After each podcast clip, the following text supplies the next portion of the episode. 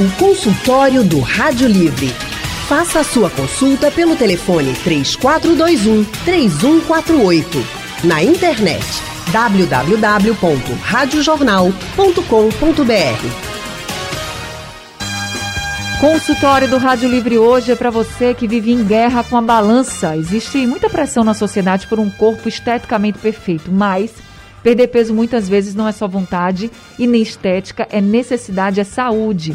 Afinal, a obesidade é uma doença e, segundo a OMS, 22% das pessoas adultas no Brasil estão obesas. Mas muitas vezes as pessoas dizem assim, que não conseguem perder peso, por exemplo, porque dizem, ah, fazer dieta mexe com a minha mente, eu fico mal-humorado, não consigo. Será então que tem como a gente chegar a um equilíbrio entre o emagrecimento e saúde mental? Para nos ajudar, nós convidamos o nutricionista Bruno Macedo, Bruno é mestre em nutrição e dietética, especialista em nutrição esportiva e nutrição funcional, é nutricionista do programa Sob Medida, também é profissional de educação física e especialista em exercício para grupos especiais e é coordenador do desafio 21 Dias. Boa tarde, professor Bruno, seja muito bem-vindo aqui ao consultório. Boa tarde, um prazer estar aqui. Prazer todo nosso em recebê-lo aqui no nosso consultório. E quem também está com a gente hoje é o fisiologista clínico Cláudio Barnabé.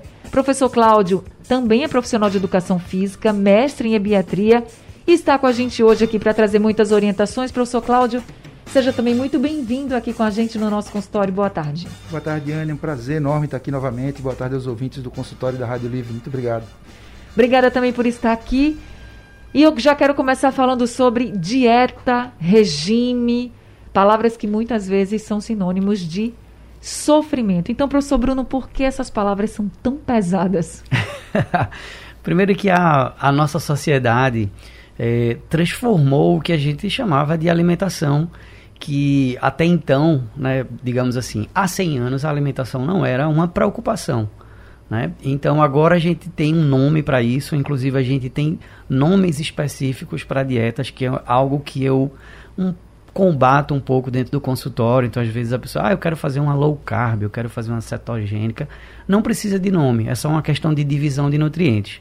E isso colocou uma pressão na cabeça das pessoas, porque hoje, quando a gente fala de emagrecimento, da pessoa que eh, se propõe a fazer um projeto de emagrecimento, principalmente sozinha, ela coloca um prazo curto, ela coloca muita pressão e vem com esses nomes ligados à restrição. Então, dietas restritivas, exercícios de alta intensidade e um espaço curto de tempo. Hoje, se você colocar no Google, qualquer pessoa, por sinal, que esteja escutando, colocar aí no Google como emagrecer, a primeira, a primeira parte da pesquisa que vai aparecer, a primeira vai ser como emagrecer rápido. Então Exatamente. as pessoas querem velocidade né, em algo que deveria estar mais ligado à mudança de estilo, aquilo fazer parte da sua vida, do que exatamente um prazo tão curto. Então essa questão, você coloca a pressão em você mesmo, né? Porque você quer chegar num resultado interessante para você e aí você já começa assim, não, eu quero para ontem. Isso, você coloca um prazo, é, as redes sociais também colocam também uma pressão, Verdade. né? Os photoshops, os filtros e as pessoas maravilhosas ali na, nas redes sociais. E eu costumo perguntar às pessoas, né? Quantas pessoas pessoalmente você conhece que você viu ali nas mídias sociais? Quantas são exatamente que você viu, né? Com seus próprios olhos? Então, essa pressão que também é colocada junto à sociedade, isso é muito maléfico, não é? Existe também a pressão de amigos e familiares, né? Porque tem gente que chega assim e fala assim: rapaz, você é até bonita, mas tá acima do peso. Você é bonitinha de rosto, né? É, tá precisando perder peso. Estás fazendo dieta há tanto tempo e ainda não emagrecer. Se tá dando certo, não. Porque fulana começou semana passada e ela já está bem mais magra. Ou bem mais magro. Não é assim? Com certeza, acontece muito. É, eu sempre digo às pessoas que estão realmente engajadas num processo de emagrecimento que ela vai reconhecer quem são os seus amigos e quem não são tão amigos assim, tá? Porque uma pessoa que vem com um comentário negativo desse, ou uma pessoa que diz, ah, estás fazendo dieta, pelo amor de Deus. Então, essa pessoa que não vai somar, que não vai te ajudar, talvez ela não queira te ver tão bem assim. E eu sempre digo que eu uma vez escutei isso em relação à violência contra a mulher. É, quando a mulher é agredida, né, quando ela é violentada, que ela noticie, que ela dê que, que ela faça disso uma notícia tanto para os órgãos competentes como para amigos, familiares, dê ciência, né? E aí eu digo assim, dê ciência que você está num projeto de emagrecimento. Diga às pessoas, olha, eu preciso da sua ajuda. Chegue em casa para o seu marido, para sua esposa e diga, olha, estou num, num processo, preciso da sua ajuda. É, pelo menos para as pessoas não ficarem dizendo assim, olha, que besteira, come só isso uma, uma vezinha ou outra. A pessoa tá lá, né, querendo se, sei lá, tá querendo fazer aquela dieta ou aquele plano, vamos chamar assim, aquele plano alimentar direitinho, isso. tá querendo cumprir. E é um desafio para a pessoa, de fato, né? Sim, sim, é um de desafio. fato. É um desafio, precisa de organização, precisa de planejamento, né? E assim, você sabe, Ana, que eu sou totalmente a favor do humor. Né? Da comédia, da brincadeira. Mas a gente romantizou, a gente está brincando demais com a coisa do buscar o balde que é chutar o balde no final de semana e na segunda-feira já mudou de nome agora, que é o busca balde, é. né? E eu acho legal a coisa da brincadeira, mas a gente também tem que entender que a gente não consegue zerar né? Todas as nossas escolhas para o nosso corpo geram consequências. Então, as pessoas começam a enxergar esse processo como: ah, eu começo agora e zero tudo de ruim que eu já fiz. Entende a, a, esse paralelo entre a gente deixar um pouco de brincar dessa forma e levar um pouco mais a sério? Sim, e a gente ainda vai conversar muito sobre isso. Agora, professor Cláudio, eu comecei aqui falando sobre dieta, sobre regime, porque às vezes a gente diz, eu estou de dieta, outra pessoa, ah, tu tá de regime? É, tô de regime e tal. Mas qual o significado real dessas palavras, assim, ao pé da letra? É, do ponto de vista semântico, a gente costuma confundir essas coisas, né? Então, fulano está de dieta. O que, é que está na tua dieta? Não, não estou fazendo nada para emagrecer. Dieta é simplesmente tudo aquilo que compõe a nossa alimentação durante o dia. Quando você está em regime, você pode estar em regime de emagrecimento, você pode estar em regime de engorda, você pode estar em regime de, algum, de alguma restrição nutricional, por exemplo, em regime de cafeína ou em regime de açúcar para os diabéticos. E, então, essa é a diferença basilar.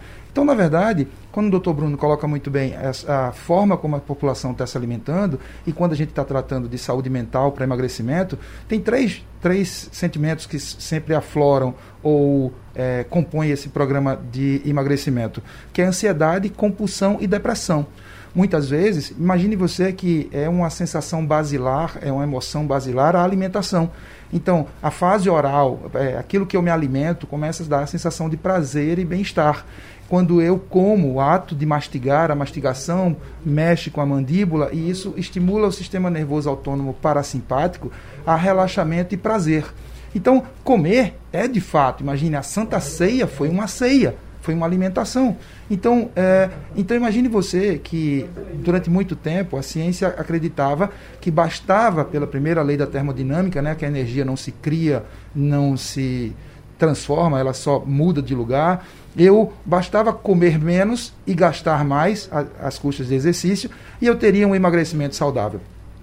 Se assim fosse, a gente teria muito mais resultados positivos do que, a gente costuma ter atualmente. Então, na verdade, a própria indústria alimentícia tem travestido alimentos embutidos, ultraprocessados, ricos em açúcar, sal, gordura vegetal, além dos dos nitritos, nitratos, substâncias que são reconhecidamente cancerígenas. Isso causa um desequilíbrio no microbioma intestinal que impede a absorção de nutrientes basilares para a vida, como zinco, vitaminas do complexo B, triptofano, que é um precursor da serotonina, que causa a sensação de bem-estar e é um precursor da melatonina, que promove o sono, a regulação do ciclo é, claro-escuro, fazendo com que as pessoas tenham desequilíbrio entre saciedade e fome e, consequentemente, tenha esses casos de ansiedade, compulsão e depressão, o que pode causar, quando uma dieta não é orientada, quando um regime para emagrecimento não é orientado por profissionais, pode causar todo esse desconforto. E aí, quando se passa dietas com muitas restrições calóricas, imagine, se eu comecei dizendo que comer é uma condição alimentar, é uma condição de alimentação e prazer, uma fonte basilar de prazer é comer, né? Eu tenho muito paciente que relata a coisa que eu mais gosto é comer. E isso não é muito incomum. A coisa que eu mais gosto é comer, mais do que qualquer outra coisa. Então imagine você, quando ele vai procurar um profissional, principalmente um profissional da nutrição, e ele corta todas as fontes, aspas, primárias de prazer que esse paciente tinha. Então, existem é, condições, orientações adequadas para que a gente comece a treinar este cérebro para que ele tenha um processo de emagrecimento regular, duradouro, sustentável, sem esse sofrimento que é esse que a gente está vivendo às custas das pressões das pessoas na internet, é, pseudo-blogueiros, pseudo-médicos, pseudo-especialistas é, em emagrecimento, fazendo que, que aumente a depressão, compulsão e ansiedade desses pacientes, atrapalhando o processo de emagrecimento, literalmente atrapalhando o processo de emagrecimento. Emagrecer vai muito além do desequilíbrio ingesta e gasto, ou seja, eu como menos simplesmente, aumento o excesso de exercício, e isso é um dos principais fatores para dar errado o programa de regime para emagrecer. É, quando você fala dessas dietas, como se dizem assim, né? Como se diz na internet, as dietas milagrosas e ou mesmo as dietas restritivas. Deve ter gente ouvindo a gente, sim, mas eu fui no nutricionista, ele me passou uma dieta super restritiva. E olha, em um mês eu perdi 3, 4 quilos e eu não consegui isso com ninguém. Ok, eu até acredito mesmo, porque, claro, se você estava com uma alimentação muito mais, né, vamos dizer assim, avantajada, e aí você diminuiu tudo de uma vez, obviamente você vai perder. Mas eu tenho certeza que quem perde muito rápido também ganha muito rápido, porque não vai conseguir sustentar aquele, aquele regime, vamos dizer assim, né? Não, não vai conseguir, de fato. Mas quando você coloca, professor Cláudio, ah, vai muito além de você comer menos ou comer melhor e gastar mais fazendo exercícios. Isso eu sempre diz aqui também, ah, é muito importante a pessoa descansar. A gente esquece disso. E o descanso, o sono também pode ajudar nesse processo para o corpo emagrecer, para a gente perder peso, enfim. Nós temos dois grandes principais sequestradores de saúde hoje, que é o estresse oxidativo e a resistência insulínica. Muito disso está relacionado com a ingesta inadequada. Nós fazemos a ingesta de muitos nutrientes inadequados que promovem um quadro inflamatório em geral.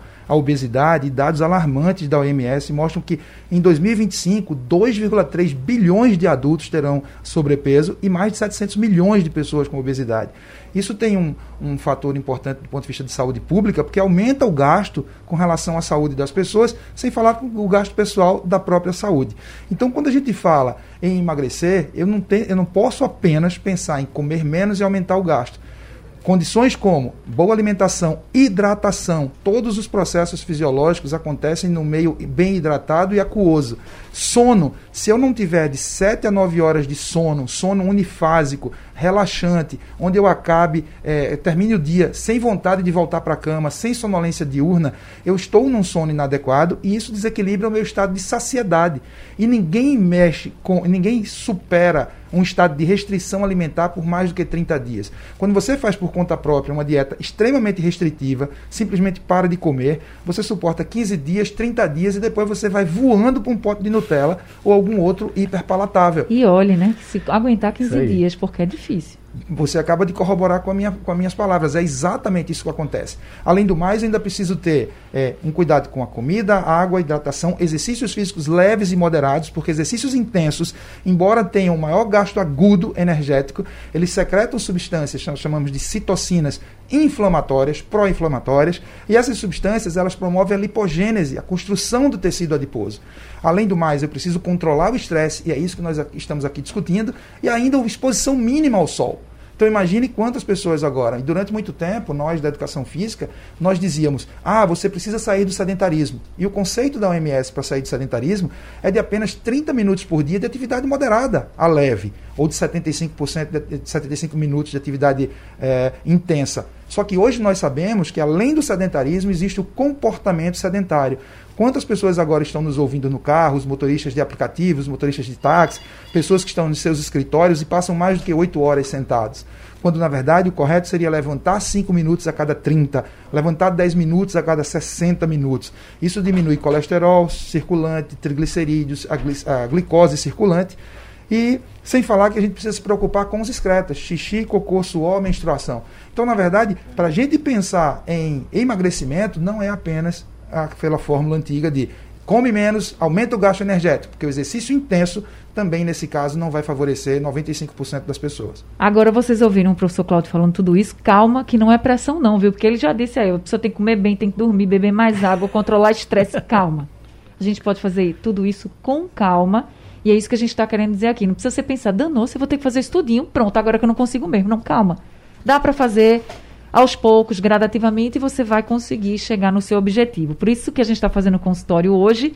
E daqui a pouquinho a gente vai voltar mais a falar sobre esses tópicos que são interessantes e bem essenciais para quem quer perder peso, para quem quer emagrecer. Já temos aqui alguns ouvintes com a gente. O Odair do Barro está ao telefone. Odair, muito boa tarde, seja bem-vindo aqui ao consultório. Boa tarde, Anne. Quero parabenizar pelo programa da TV e da Rádio Jornal, viu, Anne? Oh, muito obrigada, Odair. É, sou seu fã, número oh, um. Coisa boa, obrigada. Ô, oh, Anne, é, veja bem, é, dando continuidade hoje vacina, a vacina, hoje dia 25, né, você está falando aí, de 5 aos 11 anos ainda está sendo é, é, aplicada a dose até às 16 horas na Escola Municipal Miguel Arraes, viu? Certo. Fica aqui na rua Tapajós, 200, é, 419 na estância. Tá e certo, amanhã, dado o recado. E amanhã, acima de 12 anos, é, no posto Fernando Figueiras, é, primeira, segunda, terceira, a dose de reforço em Jardim São Paulo, Avenida São Paulo, 605. Fica perto da praça, tá? Certo. Anne, minha pergunta pra, é, é o seguinte, rapidinho a pergunta. Tenho 55 anos, 1,68m, 68 quilos. É, eu com o pessoal aqui da Associação de Moradores do Barro, os três, quatro diretores da gente, nós corremos aqui na Vila do Moarama. Assim que acaba, Anne, a gente segue o, o padrão, né? Frutas, isso, isso, mas eu não me sinto bem, Anne, só em comer frutas, né? Não me satisfaz, fico tonto, aí sempre tem que entrar um pão, tem que entrar alguma coisa, um pedaço de queijo, alguma coisa para... Eu não sei se é psicológico ou se é fraqueza mesmo que o corpo necessita disso. Aí a pergunta é, eu tenho que parar de fazer isso para manter e me sinto bem, sabe, Anne? Certo. Me sinto bem, me sinto é, disposto, né? Começar o dia fazendo exercício, me sinto bem demais, tá entendendo? Entendi. Agora, Porque você alimentar... faz um exercício de alto impacto, né? Você corre, você fica é, de 4 cansado, a, né? 5 km é, é, de 3 a 4 dias por semana. Certo. Entendeu? Só que eu estou sentindo prejudicado na matéria da alimentação, porque frutas só não basta. Entendi. Mas, então eu vou perguntar aqui ao professor okay. Bruno, que é nutricionista. Muito obrigada, viu, Odair, pela okay, sua ligação tchau, tchau, aqui com a gente. Um abraço, professor Bruno. Maravilha. Essa, isso que ele está sentindo pode estar tá ligado a hormônios, né? Ele é possível que tenha, por exemplo, alguma alteração na tireoide, Tá? É possível também que tenha alguma alteração nas taxas de ferro. Essa tontura que ele falou é bem característica de que já está com anemia.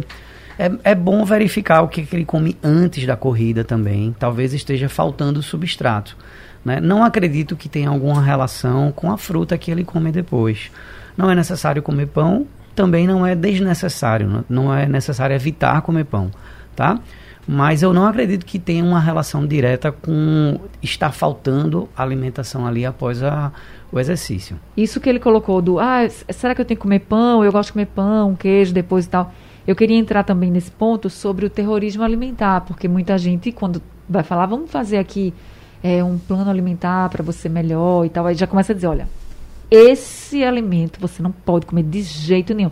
E quantos vídeos de blogueiras a gente não vê na internet, mas assim, não coma isso de jeito nenhum. A nem é nutricionista, nem estudou, mas fica falando o que quer.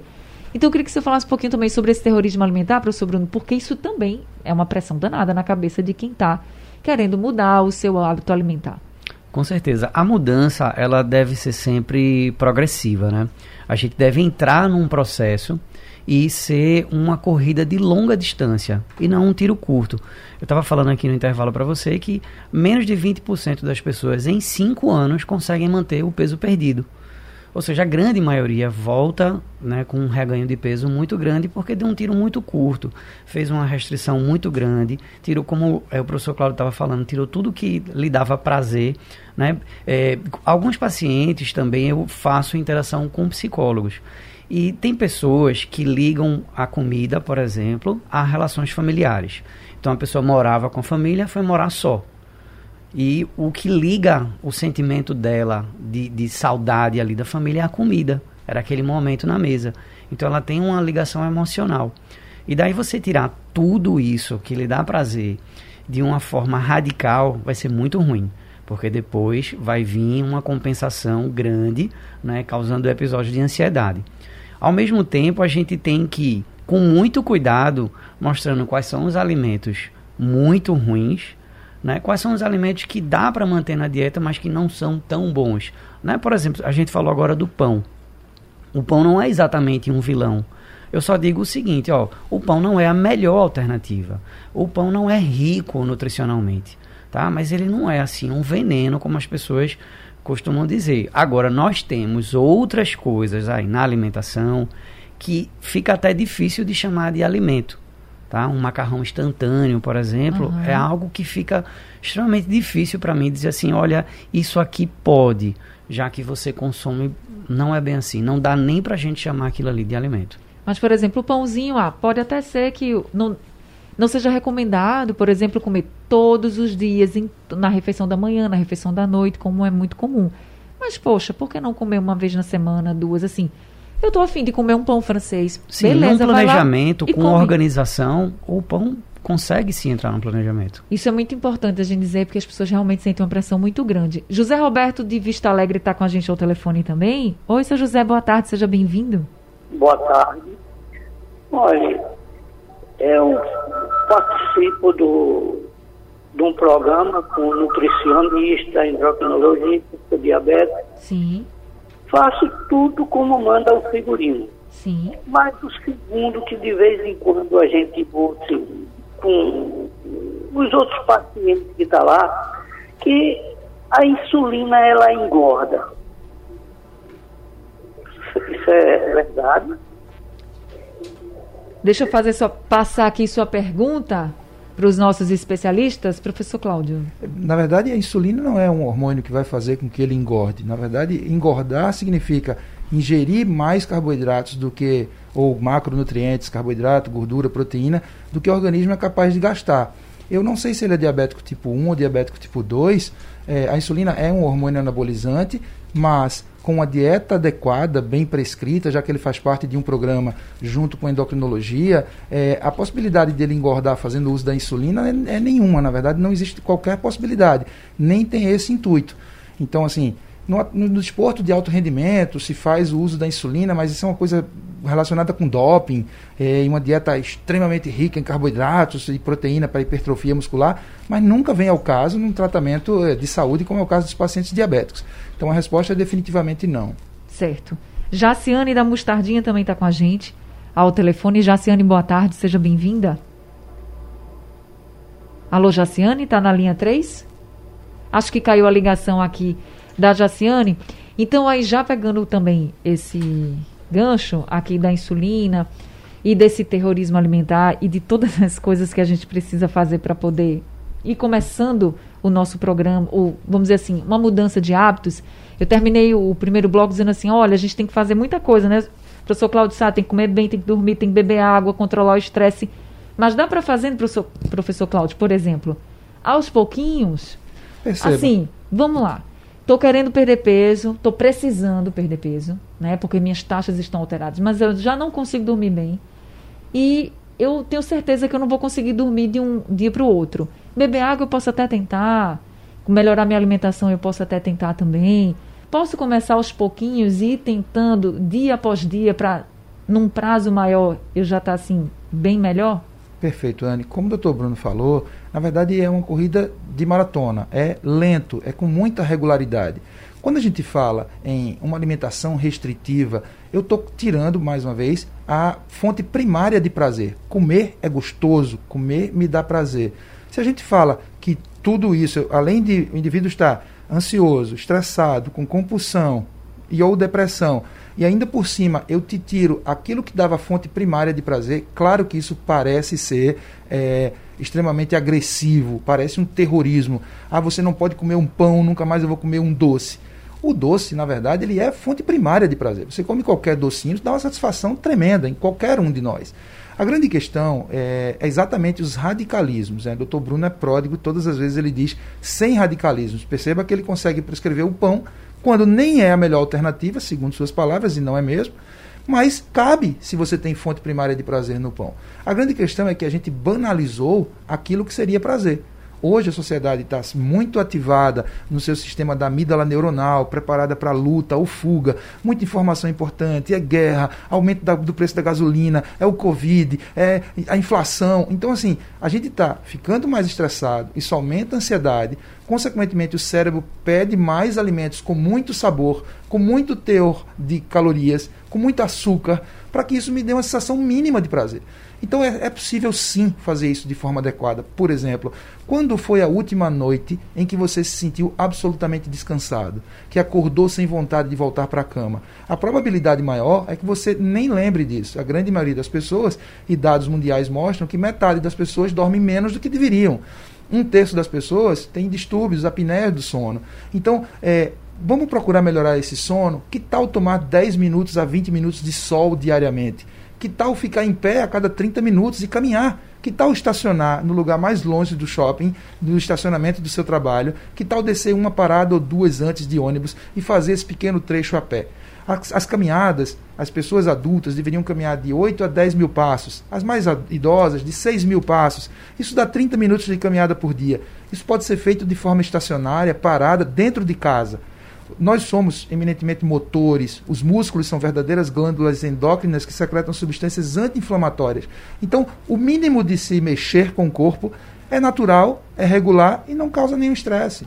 Uma caminhada parada em casa, como é que é isso? A pessoa fica marchando, é? A pessoa fica marchando, pode apoiar em cima de uma cadeira, nas costas da cadeira, de frente para a televisão. Ela pode fazer uma caminhada simulada, tocando os calcanhares no bumbum. Pode simular que estivesse andando. Sim, e sabe entendi. qual é o resultado disso, Anne? É exatamente o mesmo de uma caminhada no meio da rua. Então, perceba que, por mais que eu tenha dito, é importante a gente se ficar vigilante com comida, hidratação, sono, exercício mínimo. Vê como é pouco. Se você fizer de 2 litros a 2 litros e meio de água por dia, sede é um sintoma de que o organismo já está desidratado.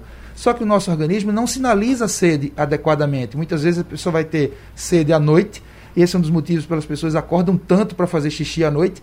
E muitas vezes o cérebro sinaliza fome, quando na verdade a pessoa está com sede. Quantas são as pessoas agora que estão nos ouvindo que não tomaram água até agora?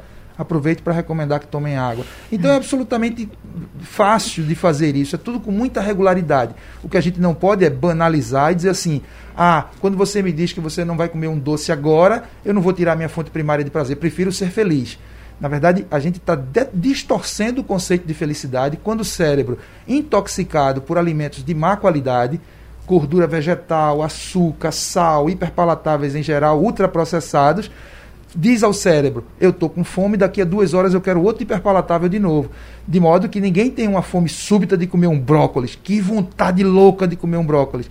As pessoas têm vontade de enfiar no pote de sorvete, num pudim ou no chocolate justamente porque o cérebro intoxicado promove esse desequilíbrio e eu tenho menos capacidade de tomar as melhores decisões executivas à mesa. Quando a gente fala sobre é, obesidade e obesidade com responsabilidade, é porque é doença classificada no Código Internacional de Doença, é uma doença inflamatória crônica que, que aumenta a morbimortalidade e não estamos falando aqui em impactos ou pressões é, sociais. De, Sim, claro, de, é saúde. Até porque a pessoa que tem sobrepeso e obesidade pratica exercício e tem uma alimentação adequada, ela é extremamente mais saudável, tem 20% menos acometimentos cardiovasculares do que o magro sedentário. E a gente está conversando com o fisiologista clínico Cláudio Barnabé, também com o nutricionista Bruno Macedo. Professor Bruno, tem uma coisa que você fala muito na rede social que as pessoas começam a fazer ou tentar fazer uma dieta, um regime, na segunda-feira você diz que isso não é um bom dia, porque parece que é uma coisa psicológica também, né? A gente, ai meu Deus, chegou a segunda, vou começar a minha dieta, a gente não começa, pronto, só segunda que vem e tá tudo certo. Qual o melhor dia então para começar Olha, essa O melhor dia, na verdade, é qualquer dia, né? Desde que você realmente entre no processo. Mas o que acontece com a segunda, né? Eu brinco muito com a segunda, que é o dia oficial de começar dietas. Né? Então aqui comecem as dietas na segunda-feira. e o que acontece? Essa dieta vai até quarta, quinta. Tá? E aí o que acontece? Se a pessoa não começa na segunda, ela vai começar na outra segunda, que pode se transformar no outro mês e que pode se transformar no outro ano e anos vão se passando. Tá? E sempre essa coisa de começar e parar, começar e parar. Então, enquanto as pessoas enxergarem como um prazo muito curto, como um tiro muito curto, a tendência é que dê errado. Né? Então você se coloca nessa posição, aí segunda-feira eu começo. Só que quando você diz assim, segunda-feira eu começo, significa que no domingo, um dia atrás, você fez de tudo no domingo. Então você vai, bebe, come um monte de coisa assim, e o que acontece? Você se inflama, se inflama, tem uma menor capacidade seletiva de escolher melhores alimentos, né? E aí na segunda você entra em restrição e é lógico que o corpo não vai encarar isso como uma coisa boa. A cabeça não vai ver isso como uma coisa boa. Eu tô sendo agredido. Por que, que eu vou me agredir? Aí eu sustento por mais algum tempo, porque não é, não é suportável. E aí quando chega na quinta ou na sexta, a situação volta a ficar fora de controle de novo. Você acha que fazer, começar assim um, um regime alimentar, um novo, uma reeducação alimentar com amigos, com pessoas próximas, pode ajudar? Assim, Demais. um dando força para o outro? Demais. Olha, é, essa coisa do grupo, né? O grupo se ajudar é muito interessante. É, nós somos seres sociáveis, então é muito bom quando a gente tem objetivos em comum. Claro que cada um buscando a, a, a sua forma, né? Cada um atrás dos seus objetivos. Mas se a gente conseguir encontrar algo que esteja em comum entre as pessoas, vai ser muito mais fácil de se ajudar. Agora você falou de bebida. E aí já chegaram perguntas assim: ah, mas para fazer tudo isso, emagrecer, ter saúde mental, será que vou poder beber? A minha cervejinha, eu gosto tanto, pode? Pode, você não vai virar uma pessoa antissocial, né? Se você é, bebe socialmente, seria necessário explicar o que é beber so socialmente. Aos poucos, né? Mas é. assim, já me perguntam, me perguntam muito, qual é a bebida menos é, digamos assim, nociva, né? Qual é, qual é a melhor bebida num processo? Eu digo, ó, não existe melhor bebida alcoólica. Existe o seguinte, aquela que você consegue beber menos, tá? O que acontece? A cerveja, por exemplo, ela é das bebidas alcoólicas, ela é uma das que tem menor quantidade de calorias, mas é aquela que as pessoas bebem mais, as pessoas viram a noite tomando cerveja. Diferente por exemplo, vinho, que a pessoa toma um pouco menos, é mais calórico, tá? A vodka é mais calórico. Mas geralmente a cerveja é passa o dia inteiro bebendo, né? Então, gente, dá uma diminuída. Não precisa tirar tudo da sua vida, mas dá uma diminuída, começa aos poucos e vai começando a dormir melhor, a tentar uma alimentação melhor, sem restrição. Não coloca pressão em você, dizendo, ah, eu tenho que emagrecer em uma semana, em um mês, eu tenho que perder, eu tenho que perder. Não Vai com calma. Vai com Escuta calma. aqui o que o professor Bruno está dizendo. Vai com calma que vai dar certo. Olha, Anne, e tem um dado assim, ó, um dado bem recente. Uma, fizeram uma restrição de 4 horas de sono em pessoas que dormiam normalmente e essas pessoas aumentaram o consumo em quase 500 calorias porque fizeram uma restrição de sono de, de apenas 7 dias. Foram 7 dias dormindo 4 horas. Essas pessoas dormiam em torno de 7 a 8 horas, então elas tiveram quase metade do sono arrancado e elas aumentaram a ingesta calórica sem perceber de quase 500 calorias. Tá vendo aí dormindo menos, comendo mais, porque estavam mal, estavam, enfim, né, cansados e aí isso. acaba descontando na comida. Então é isso prestar atenção direitinho no que você está comendo. Fazer dieta não é caro, não precisa sair comprando tudo que você vê aí. Não tem que comprar aquelas comidinhas especiais, não. É comida de verdade. Não, não precisa. Que todos os nutricionistas falam. E faz o que o professor Cláudio Barnabé também sempre diz aqui. Cada passo conta. Então, cada dia é um dia, né, professor? Exatamente. Nós já utilizamos em consultório, Anne, por exemplo, a tecnologia SYNC, onde o paciente leva para casa um dispositivo eletrônico e ele usa inteligência artificial e esse algoritmo, a partir do 14º dia, a pessoa apenas fazendo exatamente o que você acaba de colocar, com regularidade, sem grandes restrições, sem terrorismo, ele começa a projetar com duas semanas de antecedência se o peso do paciente está diminuindo, aumentando, ou se ele entra num platô. Ou seja, a ciência até para isso consegue fazer com que as pessoas revertam esse quadro da maneira mais natural e orgânica possível. É só ter calma que vai dar certo. Gente, a gente está encerrando aqui o consultório. Agradeço a todos os ouvintes também ao professor Bruno por mais esse consultório. O Instagram do professor Bruno é o arroba... Bruno Macedo. Para quem quiser seguir lá as dicas. Obrigada, viu, professor? Seja sempre Por muito bem-vindo. Professor Cláudio, também muito obrigada. E qual o seu Instagram? Cláudio Barnabé, underline fisiologista. Eu que agradeço mais essa vez esse convite. Semana que vem estamos aí de novo. Tá certo. Gente, o consultório do Rádio Livre chegando ao fim. Trabalhos técnicos de Edilson Lima e eu de Soares. No apoio Valmelo. A direção de jornalismo é de Mônica Carvalho. Sugestão ou comentário sobre o programa que você acaba de ouvir, envie para o nosso WhatsApp 99147 8520.